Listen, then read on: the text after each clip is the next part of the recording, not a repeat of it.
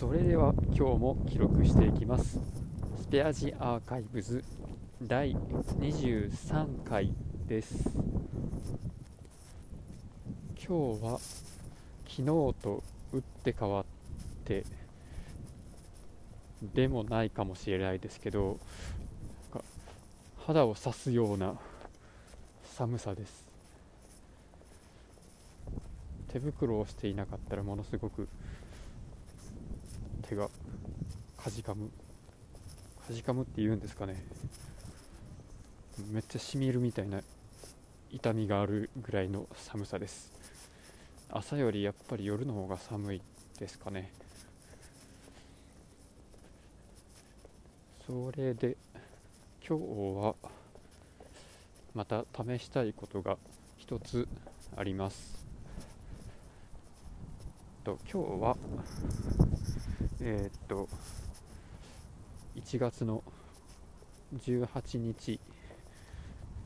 なんですけど昨日の記録した第22回ではですね iPhone の純正のボイスメモとアンカーのアプリでどっちで録音した音の方が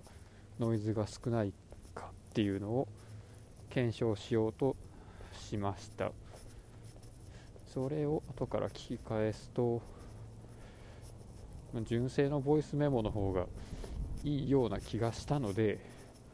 今回は純正ボイスメモを使って録音しています。それでですねまあその試したいことっていうのが何なのかと言いますとボイスメモですね、えちょっと機能を甘く見ていましてあバイクが来ましたね。今までもこう面接の時とかに面接だったりちょっといろいろなあの、まあ、ツアーとかでこっそり iPhone のボイスメモの録音をスタートした状態でポケットに潜ませていったとかそういうことはしてたんですけどちゃんと本当にその録音したか録音しか使ったことがなく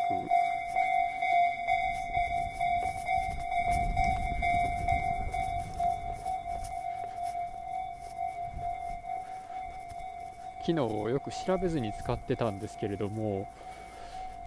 いろいろできるみたいなんですね。録音と再生停止だけじゃなくて切り取り？切り取りっていうとあれですね。こう必要な部分だけを抜き出すトリミングと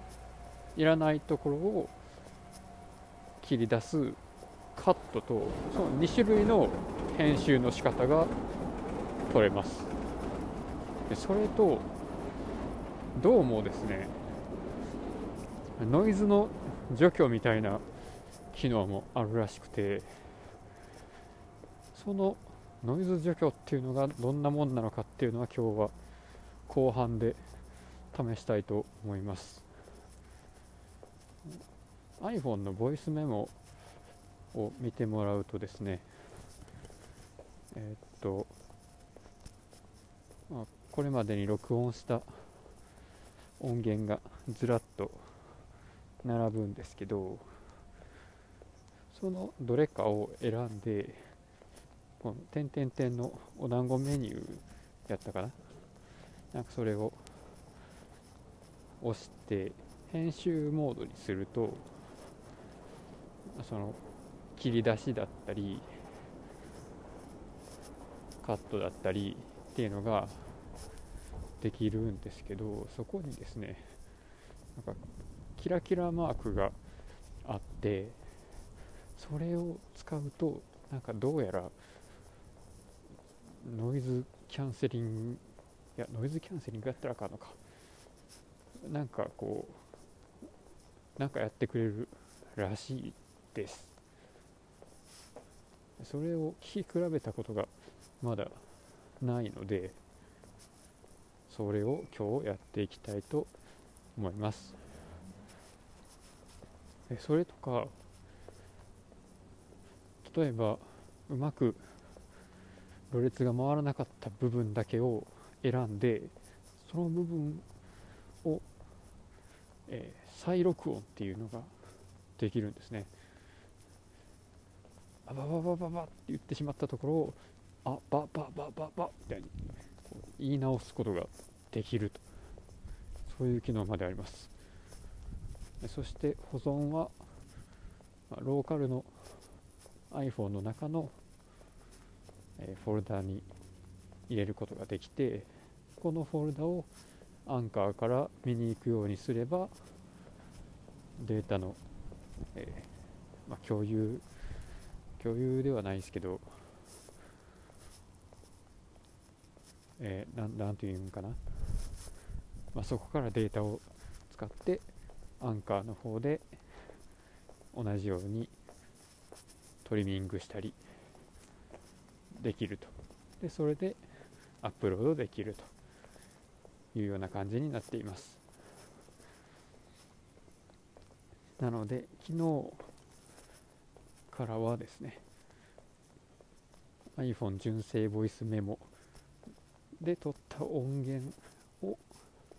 アンカーのアプリで加工してアップロードしたというそんな感じになっています。そして今日、え試す道はですね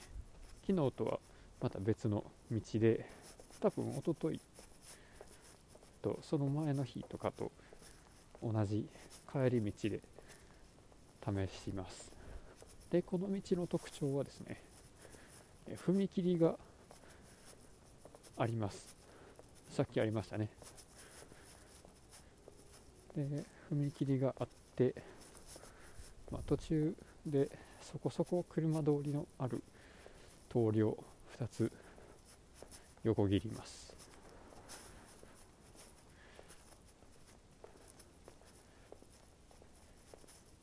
まあ、昨日も昨日の道は、えー、まあ、確かに車通りのある通りを2本横切ってはいるんですけども、まあ、なぜか割と静かでもうずっとそこの道を通ったらいいのではないかと思ったんですけども、まあ、この、ね、録音アプリのこのノイズをどんだけ拾うかみたいなテストをするときにですねあんまり静かすぎたらその効果がよくわからないのじゃないのかとかちょっと思ってしまいまして、まあ、それで今日はこの道をちょっとうるさい可能性のある道を通っています。っていうことを言っていると本当にそのアプリの違いだけを見るんだったらそれは周りの影響を周りの音があったらダメなんじゃないかなとちょっと思いました。まあまあいいです。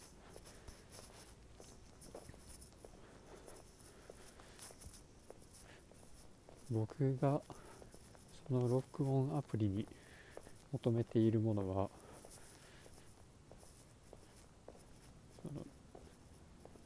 アプリの内部的な原因で発生するようなノイズを極力なくしてその代わり外の音は、まあ、ちゃんと拾うっていうことです。だから外にノイズがあったらそれはちゃんと拾ったらいいと思いますしそこまでカットされるとなんかそれはなんか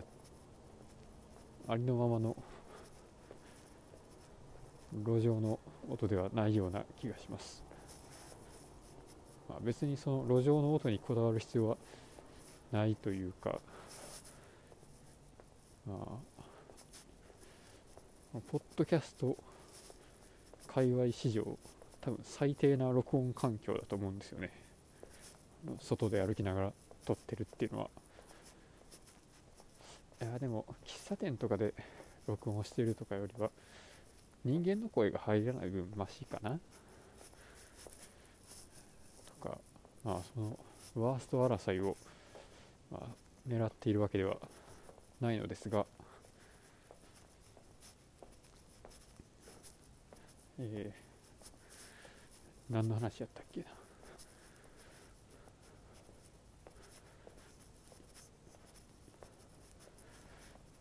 そう録音というかそのポッドキャストの番組としてのなんていうか音のクオリティの調整できる部分として一番大事なのが録音段階だっていう風な話をどっかで聞いたので、まあ、いかにいかに、えー、音を音質を損なわない録音をするか。そこなんですけど、まあ、それに対して僕がやろうとしているのはできるだけ変な音を出さないアプリを選ぶというそういうアプローチです。これ以外には録音する機器を変えるもしくはマイクを変えるっていうのが、まあ、あるかなと思いますけどもそれについては今のところ iPhone と iPhone 純正マイクのままやっていこうと思っているので、まあ、その辺の、えパラメータは固定ということでやっていきます。でそして、まあ、本来のですね、えー、自分の目的と最もマッチするのがそんな機械動向じゃなくて自分の声喋り方その辺を何とかして聞きやすくしろよっていうところがありますので、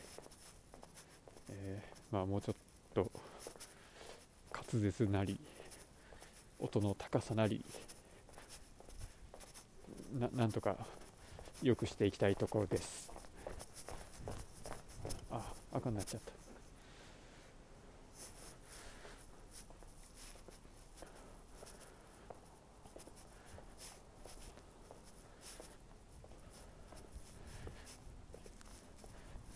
この、えーまあ、機械側の問題じゃなくてああ多分車が来ますね。機械側の問題じゃなくて、えー、人間側の要因での、えー、音質への影響っていうところに関してまあ、ちょっと試す価値のあるものとして話す時に、えー、前歯が見えるように意識して多分口角を上げるとかそんな感じなんですけど手するとちょっと声が通りやすくなるのかなんかちょっと良くなるらしいです。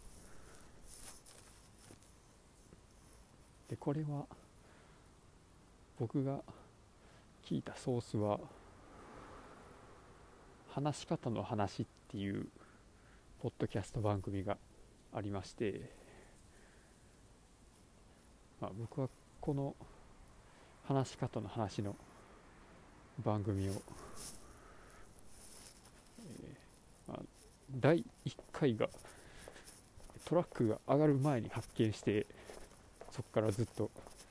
えー、聞いてるんですけどもまあ聞いてるだけで、まあ、実践の経験が少なく、えー、あまり活かせておりませんのであんまり声高に聞いてますと言えないという状況が続いています。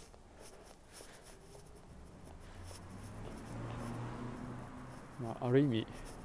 通信教育空手みたいな感じですね。だからこうどうやったらいいかみたいなのは割と、えー、聞いてるんですけど実際それをあんまり試してないのでこのラジオにもあまり反映されておりません。ごめんなさい。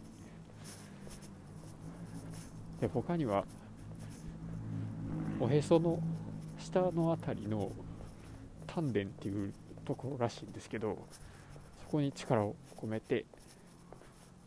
え背筋を伸ばして声を出すと。っていうコツがあったりとかえー、喋る言葉ですね。の母音に、えー、母音だけを抽出して話す練習をするっていうのがなんかいいらしいです。おはようございますだったらおわおおあいあう。なんかこれが滑舌の練習になるって言ってたような気がします。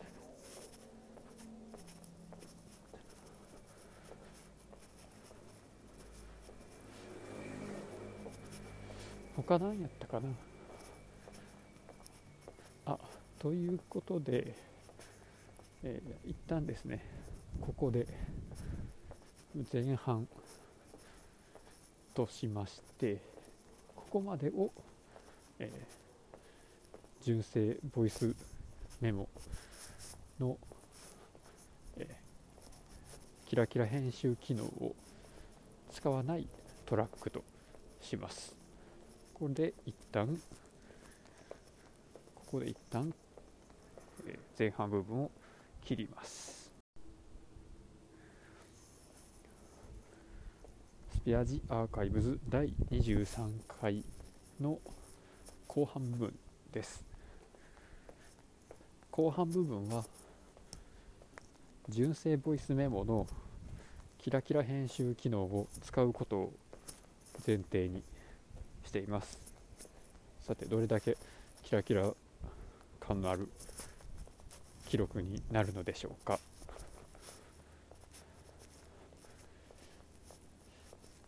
今のタイミングで純正ボイスメモを触った時に気づいたんですけどこのボイスメモはストップと再開ができるんですよ。アンカーのアプリはもう撮ったらひたすらこうずっと録音され続けるですけどボイスメモは途中で止めれるんですよ。でこれはもう自分に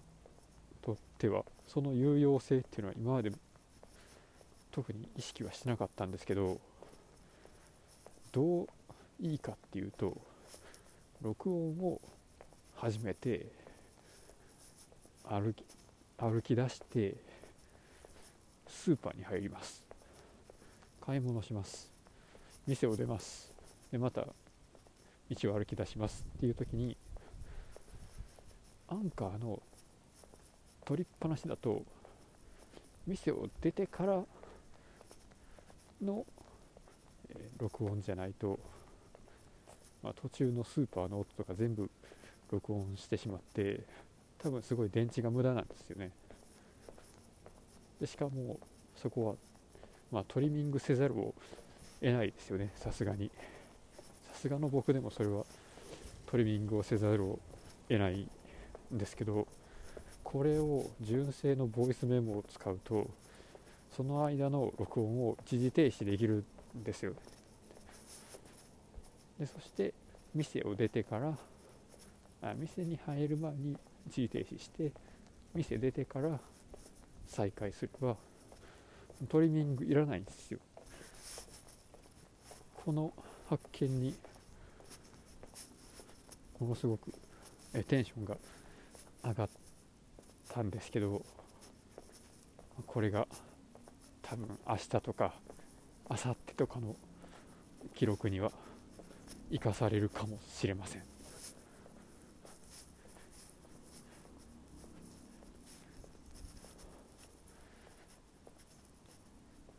犬猿の中さんのポッドキャストでもあのなんか好きなメモアプリみたいな話をされてる時に iPhone 純正のメモ帳を挙げられてたんですけどまあやっぱり純正で作ってるアプリって結まあなんというか侮れないですよね。